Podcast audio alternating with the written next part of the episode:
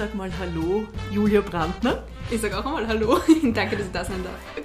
Ich glaube, ich muss mich heute zusammenreißen, weil du kannst so hinreißend lustig sein. Okay, und ich fand vor allem deine Rollenumkehr zwischen Männern und Frauen, Ja. fand ich einfach derartig hinreißend und freue mich deshalb unglaublich, dass du heute mein Gast bist. Ich, ich freue mich auch sehr. Es ist das erste Mal, dass ich in einem Podcast zu Gast bin und ich freue mich da sehr drüber. Und du hast gerade erzählt, du planst vielleicht sogar selber einen. Genau, ich plane auf jeden Fall selber einen. Es ist nur die Frage, wie ich es jetzt umsetze, ob mit festen Partnern oder mit wechselnden Partnern. Mit festen Partnern oder wechselnden Partnern. Gut, das ist Ja, kann man, auf, kann man auf zwei Arten interpretieren, stimmt. Darf auch jeder für sich entscheiden, was dafür Du, am manche denken sich vielleicht sogar, äh, du findest äh, männliche Partner, mit denen du Comedy machen kannst und die fürchten sich gar nicht vor dir nach deinen feministischen Spielchen. Na, wieso auf sollten sie Twitter. auch? Also, die wissen ja alle, dass sie keinen Grund haben, sich da vor mir zu fürchten. Ich bin ja privat auch ein bisschen anders. Also, ich höre ja privat auch Deutschrap mit sehr bedenklichen Texten und bin ja eigentlich auch jetzt nicht so die Vorzeigefrau wahrscheinlich, was solche Sprüche betrifft. Ich sage selber auch bedenkliche Sachen. Ich glaube, dass die das sehr, sehr gut auseinanderhalten können, was jetzt die richtige Julia ist und was jetzt für Instagram ist. Und ich glaube, man braucht sich auch nicht angegriffen fühlen, wenn man sich nicht angesprochen fühlt. Na, erstens mal leben wir in einem demokratischen Land, wir können was Genau. abschalten, wenn es uns nicht gefällt. So Mir hat es unglaublich gut gefallen und ich habe sehr, sehr lachen müssen. Und es ging, ich habe sehr oft geteilt und äh, in meiner Community haben auch ganz viele Leute sehr gelacht, aber es hat natürlich immer einen ernsten Hintergrund. Sicher. Ja, also es gibt ja auch sehr viele Sätze, die habe ich selber zu hören bekommen oder die werden mir zugeschickt von Leuten, die das zu hören bekommen haben. Oder Freundinnen sagen wir das oder meine, meine Mutter zum Beispiel. Das ist ja nicht irgendwo aus der Luft gegriffen, das kommt ja schon auch irgendwo her. Ich wollte nämlich fragen, woher du das nimmst. Wie entsteht das bei dir? Wie kommst du auf so Sätze wie, ach Markus, willst du dir wirklich eine Pizza bestellen? Bei deiner Hüfte. Ja. Oder so ähnlich. Ja, das, das kommt aus dem Alltag tatsächlich. Also man, man ist ja selber mit Menschen konfrontiert, man spricht ja mit Menschen. Und wenn man das ein bisschen beobachtet, dann hat man die Inspiration sehr schnell zusammen. Und ich schreibe dann auch immer alles gleich mit und ja. Und Sachen werden mir auch zugeschickt natürlich. Die Leute melden sich bei dir. Ja, Via Die- Twitter, Facebook. Mm, vor allem über Instagram tatsächlich. Da kommen immer wieder welche, die schreiben dann drunter, hey, du könntest doch mal das und das machen. Oder da habe ich noch ein Beispiel und möchtest du vielleicht einmal sowas machen? Darf ich dir was schicken? Ja, klar, gerne. Ich finde ja diese Sequenzen, du hast sie, glaube ich, äh, Ed wird nicht stattfinden äh, genannt. Ähm, Also das ist mein dieser, Name auf, auf TikTok und Instagram. Und diese Umkehr von Klischees, Umkehr von Männern zu Frauen, weil du nimmst ja immer sozusagen Sätze auf, Mhm. die Frauen von Männern hören. Du drehst es um. Ja, aber, aber auch Frauen von Frauen hören. Also das ist mir auch immer ganz wichtig zu betonen, dass Frauen sich das auch gegenseitig sagen und äh, damit auch Frauen einen Teil des Problems dann auch darstellen. Und das finde ich auch immer ganz, ganz schlimm. Das ist auch immer an Frauen gerichtet. Du machst ja auch andere Themen. Genau. Also letztens habe ich ein Video aufgenommen über Depressionen, weil leider sehr oft psychische Krankheiten, gerade Depressionen, nicht ernst genommen werden. Und da ist man auch mit sehr viel, wenn ich es jetzt so sagen darf, Bullshit konfrontiert. Oder ähm, ich habe auch einmal eines gemacht. Wenn man mit Menschen mit Kindern reden würde, wie mit absichtlich kinderlosen. Und wie man mit Vergebenen sprechen würde, wie mit Singles. Also es geht nicht aus. Alle Sachen, die ich mir von dir angeschaut habe, waren sehr gescheit. Danke. gesellschaftspolitisch irgendwie relevante Dinge. Zum Beispiel, jetzt wie du erzählt hast, über Depressionen. Das wächst so in dir oder wie, wie legst du es an? Weil du bist ja auch ein schauspielerisches Talent. Dankeschön. Ja, ich, ich wollte auch immer Schauspielerin werden eigentlich früher. Und zwar immer mein Traum bei GZSZ einmal mitzuspielen, aber die wollten mich leider nie haben. Ähm, Gute Zeiten, schlechte genau, Zeiten. genau, gute Zeiten, schlechte Zeiten, das war immer mein Traum, so mein Kindheitstraum. Vielleicht wird er ja noch was. Ähm, ja, ich, ich weiß gar nicht, woher es immer kommt. Also manchmal habe ich so solche Gedanken und denke mir so, ja, darüber könnte man jetzt was machen. Aber gerade bei diesem Video mit den Depressionen habe ich sehr lange mit mir gehadert, ob ich das posten soll oder ob ich es posten kann. Weil ich sehr Angst gehabt habe, dass sich Personen, die gerade depressiv sind, sich dadurch veräppelt fühlen. Und das ist jetzt das Letzte, was ich damit erreichen wollte. Ist schon ein heikles Thema. Ist ein heikles Thema, ja. Aber es ist zum Glück so angekommen, wie es ankommen hätte sollen. Ich habe mir auch angewöhnt, einen erklärenden Text darunter zu schreiben, weil gerade auf die ersten Videos, wo ich das mit Männern und Frauen umgedreht habe, da habe ich auch sehr, sehr viele Hasskommentare drauf bekommen. Aber bin dann irgendwann einmal dazu übergegangen, so einen kleinen Text dazu zu schreiben, so, hey, Männer, es richtet sich nicht gegen euch, wir wissen, dass ihr nicht alle schlecht seid, aber es sind halt immer noch zu viele. Was kam da so an Kritik? Ach, da kam vieles. Also Bodyshaming mir gegenüber kommt. Und da gibt es wieder so solche, die halten sich für lustig und sagen, hahaha, halt die Fresse, geh zurück in die Küche, sowas. Also die richtig gemeinen Sachen, die habe ich dann einfach gemeldet, aber da passiert halt leider nichts seitens der Plattform. Nein, da passiert nichts. Nein, da passiert nichts. Da kriegst du dann so drei Tage später die Meldung, wir haben den Beitrag überprüft, er verstößt nicht gegen die Gemeinschaftsrichtlinien. Aber mein Video ist einmal gelöscht worden wegen Mobbing und Hassrede. Fand ich sehr, sehr lustig. Es gibt auch ein Profil, der hat extra so ein, ein Bild über, von mir gepostet und meinen Klarnamen drunter geschrieben und darüber geschrieben, wie schrecklich er mich nicht findet. So, das ist wirklich sehr oft gemeldet worden, aber das gibt es immer noch. Wie gehst du mit sowas um? Also ganz am Anfang, bin ich ehrlich, hat es mich sehr getroffen. Und ich bin ja auch wahnsinnig schnell gewachsen, was die, was die Followerzahlen betrifft. Und das hat mich dann schon sehr überfordert. Ich habe gar nicht mitbekommen, so diesen, diesen Schritt zwischen 5000 und 10.000 Followern. Das, da kann ich mich nicht mehr dran erinnern, weil das so schnell gegangen ist. Da sind am Tag irgendwie 1000, 2000 Leute dazukommen. Und das hat mich wahnsinnig überfordert am Anfang und auch Angst gemacht. Also ich bin meine ganzen Profile durchgegangen und habe geschaut, so gibt es irgendwie einen Hinweis darauf, wo ich wohne oder keine Ahnung, irgend sowas. Und habe das dann alles gelöscht, was noch nur irgendwie ansatzweise einen Hinweis darauf geben könnte, weil ich richtig Angst bekommen habe und war in der Anfangsphase auch kurz davor, mein Profil zu löschen, einfach nur, weil ich wirklich überfordert war.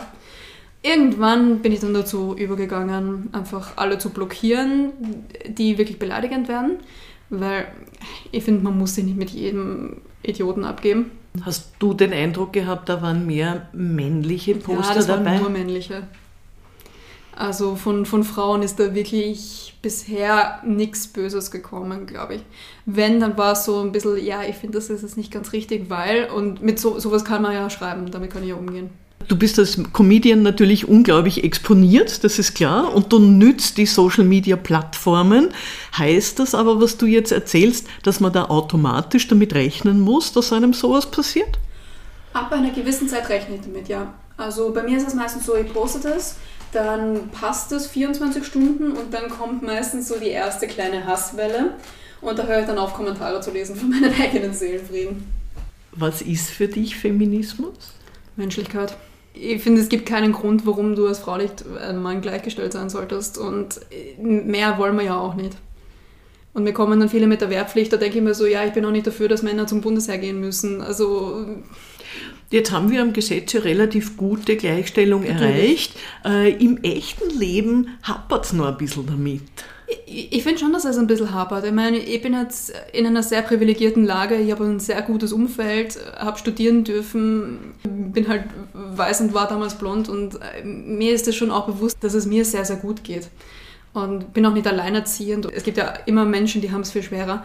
Aber es ist halt trotzdem so, manchmal merke ich das schon, dass ich vielleicht mich nicht besonders ernst genommen fühle von Männern oft oder dass einfach Kommentare in meine Richtung kommen oder dass ich mich im Sommer entscheiden muss, trage ich jetzt mein Lieblingskleid oder schwitze ich einfach nur, damit mir niemand aus dem Auto hinterher pfeift.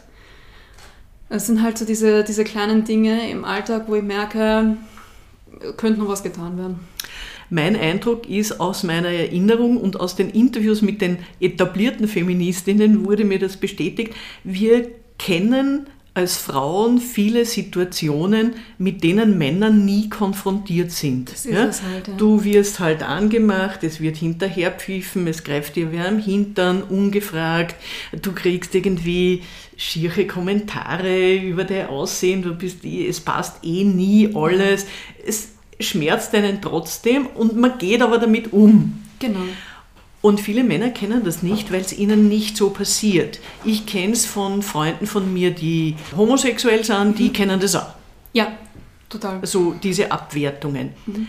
Wie kriegen wir das los? Wie, wie können wir hier positiv wirken, ohne dass man mit dem moralischen Zeigefinger so dasteht und sagen, du, du, du, du, du? Ich glaube, was was bewirkt, wird sich eh erst auf die lange Sicht zeigen. Ich glaube, jetzt dabei können wir nur Sachen probieren und schauen, was für uns jetzt funktioniert. Hm, ich finde, es ist halt wichtig, schon bei den, bei den Jüngeren anzufangen. Weil, und also du bist jung, du bist jetzt, ja, jetzt was, ganz, 27? Ganz 25, aber danke, dass du mich älter schätzt. Entschuldigung. Ja, nein, ich war bald 26, also war es gar nicht so weit daneben. Na, ich finde, man sollte halt schon im, im Schulalter anfangen. Es gibt ja auch sehr vieles, was dir in der Schule nicht beigebracht wird. Es gibt einfach sehr, sehr viel Aufklärungsarbeit, die man leisten sollte und vor allem leisten muss. So wie es in, in London dieses eine, ich glaube es war in London, dieses eine Graffiti gegeben hat, wo durchgestrichen ist Protect your daughter und drunter steht Educate your son. Und ich glaube, das sollte man in dieser Hinsicht tatsächlich machen. Es gibt halt immer noch so viele Dinge, die fallen mir auf, die sind einfach so in unseren Hirnen drin, da wird es noch eine Weile dauern, bis wir die rauskriegen. Aber ich meine, die früheren Generationen sterben ja auch aus, also irgendwann hat sich das, wenn wir immer bewusster werden, wahrscheinlich eh irgendwann einmal erledigt, aber man muss halt was machen. Zum Beispiel letztens einen Post in einem Instagram-Profil gesehen, wo eine genau solche Sachen postet, wo wir merken, dass unsere Strukturen noch so sehr in unseren Hirnen verankert sind, wo einer in einem Mami-Forum gepostet hat, ja, wann kann ich denn meinem Sohn sagen, dass er sein Zimmer aufräumen soll? Meine Tochter hat es mit fünf gemacht, aber ist es beim Sohn mit acht Jahren zu früh? Ich denke so, das ist ein Kind. das ist doch nicht dein Ernst. Sag, du hast ja was Ordentliches gelernt. Also du hast ja, ja. Äh, Wirtschaftswissenschaften, Handelswissenschaften studiert und genau. dann Master in Publizistik. Du liebst Berlin und ja. jetzt bist du als Comedian tätig. Kannst du davon leben? Nein. Ich habe das auch zu kurz gemacht. Ich habe Ende 2019 damit angefangen und habe dann, hab dann so meine Leidenschaft dafür entdeckt, weil ich habe eigentlich eine orge Bühnenangst und die wir auch erst einmal loswerden müssen, wird man, glaube ich, nie so richtig los. Ich glaube auch nicht. Also man gewöhnt sich dran, klar. Es wird auch immer weniger schlimm, so auf, auf so eine Bühne zu gehen, aber es ist schon meistens immer noch eine Überwindung. Ich habe halt, mir, mir ist halt sehr schnell Corona da dazwischen gefunkt und habe das dann nicht mehr so ganz verfolgen können, so wie ich das gerne gewollt hätte. Aber das willst du weitermachen, oder? Ja. Also das bleibt dabei, das ist die große Leidenschaft. Du und bei der Bühne, was drehst du da am meisten? Dass dir nichts einfällt, oder? Nein, das bereitest du ja vor. Aber ich habe zum Beispiel, obwohl ich es wirklich noch nie gehabt habe, beziehungsweise, nein, ich habe schon gehabt, aber man hat es mir nicht angemerkt, ich habe zum Beispiel immer Angst davor, einen Blackout zu haben.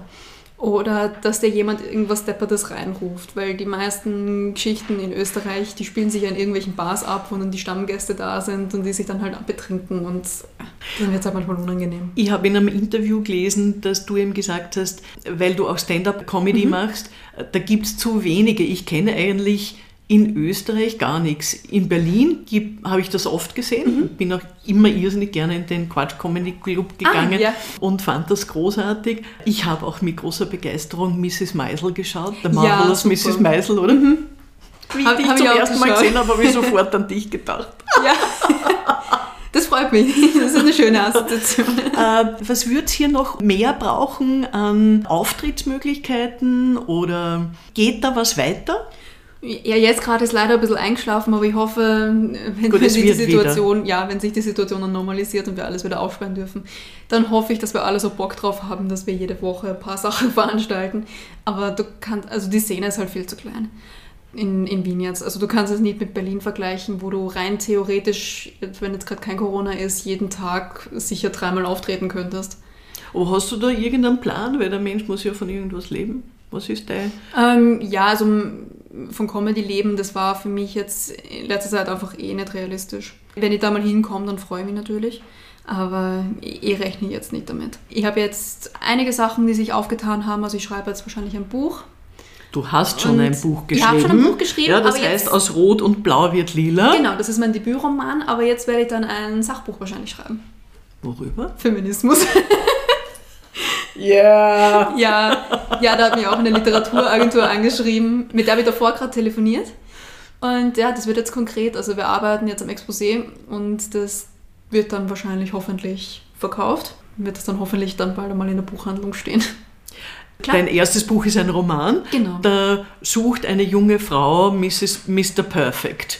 Ja, quasi. Also, more or less. More or less. Also es läuft schon drauf hinaus, aber es, Ich habe es ich hab's darauf angelegt, dass sich das Drama nicht in der Beziehung abspielt, weil das kennt man schon hunderttausendmal, sondern eben, dass es eher mal auch so eine Familiengeschichte wird, aber dass es halt sich schnell in einem Rutsch durchlesen lässt und... Aber du schilderst schon eben die Situation, glaube ich, die viele junge Frauen noch immer kennen. Man kommt nach Hause Ja. und sagt, na, hast schon einen Freund? Ja. Ja, das, das kenne ich auch sehr gut von zu Hause. Also mein, mein Vater und meine Stiefmutter glauben immer noch, ich bin lesbisch, weil ich seit sehr vielen Jahren jetzt mittlerweile keinen Freund nach Hause gebracht habe.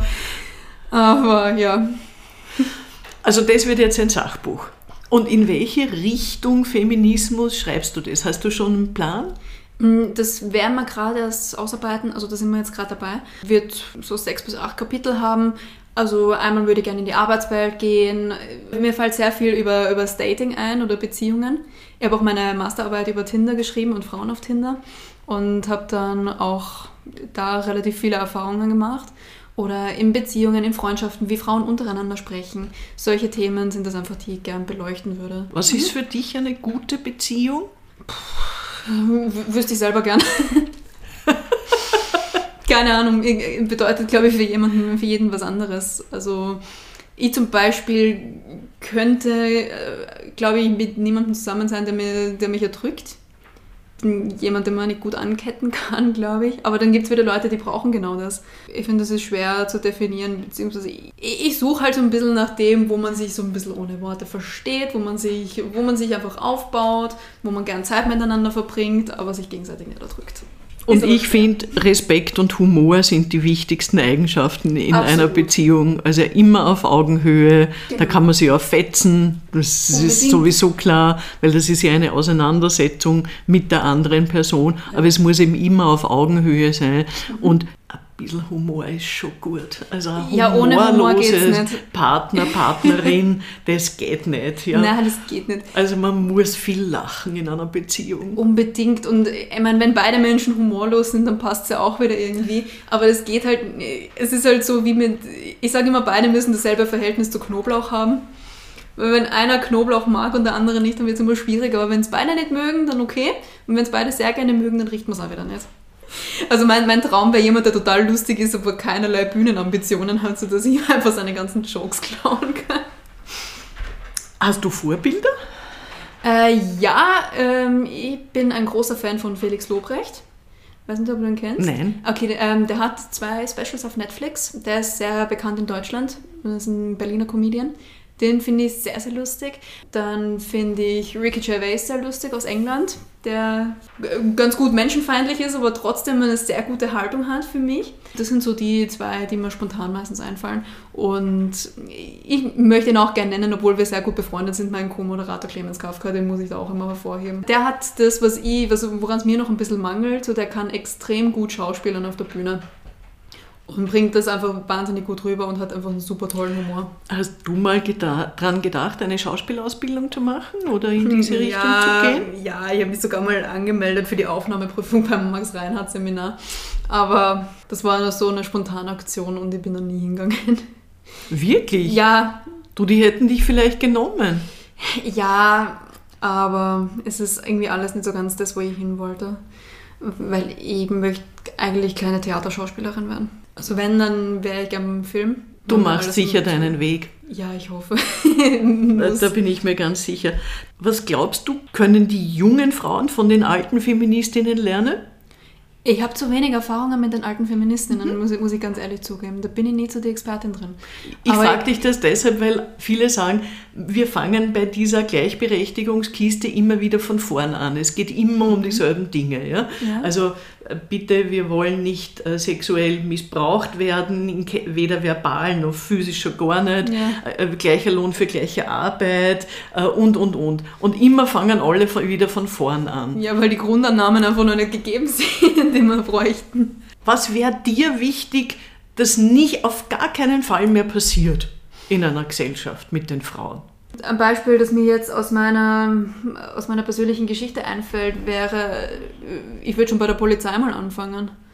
Einfach, weil ich habe so oft die Polizei gerufen, weil ich aus der Nachbarwohnung Geräusche gehört habe in der Nacht, wo ich gesagt habe, bitte kommt vorbei, ich glaube, der Mann schlägt seine Frau. und es ist nie jemand auch noch vorbeigekommen. Und ich habe dann einmal noch einmal angerufen und noch einmal nachgehakt. Und die haben mir dann zu mir gesagt, ja, wir haben von außen nichts gehört und sind wir wieder gegangen. Wie ich mir denke, es ist so wenig Schutz für Frauen in der Gesellschaft vorhanden, wenn du sogar so Instanzen, die dafür verantwortlich sind, dich zu schützen, dass du denen nicht vertrauen kannst, dass sie dich schützen. Und das sind so Dinge, die schockieren mich einfach. Es fängt halt auch so im Kleinen an, so dass Jokes über Vergewaltigungen normalisiert sind oder dass Catcalling so toleriert wird und dass gesagt wird, nimm das doch als Kompliment. Das ist kein Kompliment, das ist einschüchternd man fängt auch, finde ich, viel zu spät bei den Männern an, weil ja. es wird ja kein Kind als Gewalttäter auf die Welt gebracht. Glaube ich ehrlich gesagt auch nicht. Also ich kenne mich zu wenig mit Genetik aus, aber ich glaube auch nicht, dass es dieses Psychopathen-Gen gibt. Es gibt schon welche, die haben, die werden mit irgendwelchen Störungen geboren, aber die werden ja auch meistens dann nicht gewalttätig, äh, sondern haben halt andere Probleme. Ich, ich finde auch, man fängt viel zu spät bei den, bei den Männern an, weil vor allem du kriegst ja auch als Kind schon gesagt oder als Jugendlicher, so zieh dich ordentlich an, damit dir nichts passiert. Wo ich mir denke, so, wie, wie komme ich denn dazu, dass ich mich jetzt einschränken muss? Also mir ist das einmal passiert in, in Berlin. Ich habe einmal relativ früh einen Flug erwischen müssen und habe dann, weil ich es nicht einsehe, ganz viel Geld für ein Taxi zu bezahlen, bin ich halt öffentlich gefahren um vier in der Früh. Und mir ist von der anderen Seite, äh, Straßenseite, jemand, äh, hat, hat, mir eben Sachen zugeschrien, wo ich dann erst gecheckt habe, dass der mich meint. Richtig derben Scheiß. Und ich habe richtig Angst bekommen. Und da war zum Glück noch jemand hier bei meiner, bei meiner Station, es war ein älterer Herr. Und ich war relativ froh, dass er da war, weil dann hat der andere sich nicht drüber getraut. Dann ist endlich die Straßenbahn gekommen. Das waren die längsten fünf Minuten meines Lebens, die ich darauf gewartet habe. Dann in der Straßenbahn sagt der, sagt der Mann zu mir, ja gut, dass ich da war, aber so um die Uhrzeit hat man allein als Frau wirklich nichts draußen zu suchen. Wo ich mir gedacht habe, Alter, ich bin nicht diejenige, die sich in diesem Szenario fehlverhalten hat. Na, die Täter-Opfer-Umkehr ja, ist, ist allerorts und immer da. Ja. Kommt ganz schnell das kommt so schnell und da würde ich mir halt wünschen, dass das nicht mehr passiert. Weil wenn du als Mann in der Nacht ausgeraubt wirst, so ja, dann hast du Pech gehabt. Aber da fragt dich niemand so, wieso warst du so spät noch draußen, was hast du angehabt? Ja, keine Ahnung. Das sind einfach so diese Dinge, die mich, richtig, die mich so richtig ärgern, weil ich denke, wie, wieso, wieso muss ich mich in meinem Leben einschränken? Wieso muss ich erhöhte Ausgaben für Taxis und was weiß ich noch auf, äh, in Kauf nehmen? Einfach nur, weil sich irgendwelche Menschen nicht beherrschen können. Das sehe ich nicht ein. Ja, ich bin total deiner Meinung. Ja. Was ist dein größter Traum? Ja, das, das klingt so plakativ, aber ich wollte immer reich und berühmt werden. There's nothing wrong with it. Nein, eh nicht. Ich wünsche es dir von ganzem Herzen, dass du reich und berühmt wirst. ja, da arbeite ich gerade so ein bisschen dran. So das, das Berühmtwerden, das, das haut schon langsam so ein bisschen hin. Jetzt muss nur noch die Kohle dann auch schwimmen. Was wünschst du dir für die Frauen im dritten Jahrtausend, wenn du eine Fee wärst und du könntest machen? Was würdest du dir da wünschen? Gleichstellung. Gleichstellung mit Männern würde ich mir wünschen. Äh, nicht nur auf gesetzlicher Ebene, sondern dass es sich wirklich in den Köpfen der Menschen auch verankert hat.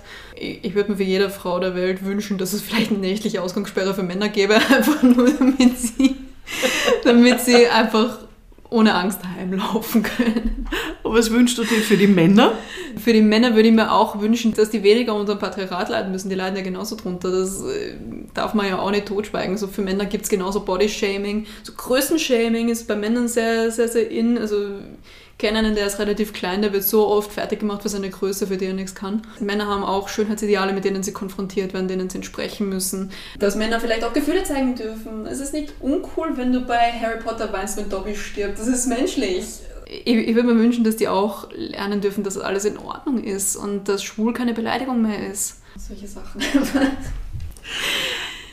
Danke, Julia Brandner. Ich wünsche dir wahnsinnig viel Erfolg. Ich Danke. hoffe, ich lese bald dein Feminismusbuch. Also ein Jahr wirst du schon brauchen zum Schreiben, glaube ich. Ich glaube auch. Ich hoffe, ich sehe dich bald auf einer Bühne. Ich hoffe auch. Sonst ich muss würde, ich, halt auch gerne sehen. weiter auf äh, YouTube, TikTok, wo immer äh, genau. du dich äh, herumtreibst. Alles Gute auch im Namen der MA57, die diesen Podcast ja finanziert. Oh ja, danke für die ähm, Grüße. Bleib weiterhin feministisch und witzig. Ich danke Ihnen fürs Zuhören. Sie finden uns auf frauenfunk.at auf der Facebook-Seite der MA57 Frauen in Wien, auf der Podcast-Plattform feo.at und auf allen gängigen Ausspielkanälen für Podcasts. Danke nochmal, Julia Brandner. Danke.